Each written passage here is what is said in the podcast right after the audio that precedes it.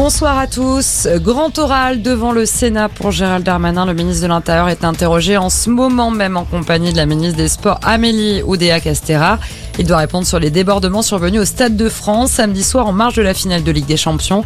Cette affaire pourrait coûter cher à Gérald Darmanin. Sa gestion de l'événement est vivement critiquée par l'opposition.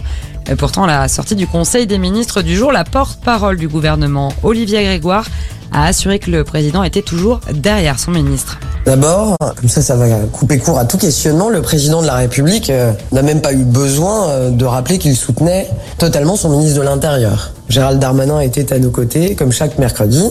Gérald Darmanin est un ministre de l'Intérieur qui a toute la confiance du président de la République. Ce que veut le président de la République, et ça tombe bien, c'est ce que veulent faire, et la ministre de l'Intérieur et le ministre des Sports, c'est que la lumière soit faite sur ce qui s'est réellement passé, en toute transparence et très rapidement. Et autre acteur qui est aussi sous le feu des critiques, le préfet de police Didier Lallemand. Gérald Darmanin lui a réaffirmé sa confiance. Un féminicide à Nice. Une femme a été mortellement poignardée ce matin à son domicile.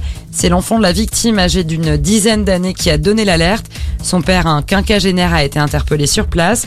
Le maire de Nice, Christian Estrosi, a réagi sur Twitter, qualifiant ce féminicide de drame terrible qui doit être puni avec une extrême sévérité. Aux États-Unis, on attend toujours le verdict des jurés dans le procès qui oppose Johnny Depp à Amber Heard. Ils n'ont pas réussi hier à tomber d'accord à l'unanimité pour déterminer si l'acteur avait été diffamé par son ex-épouse.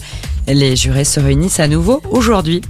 Et puis ça coince dans les gares les aéroports français. Le système informatique de la police aux frontières est victime d'une panne nationale.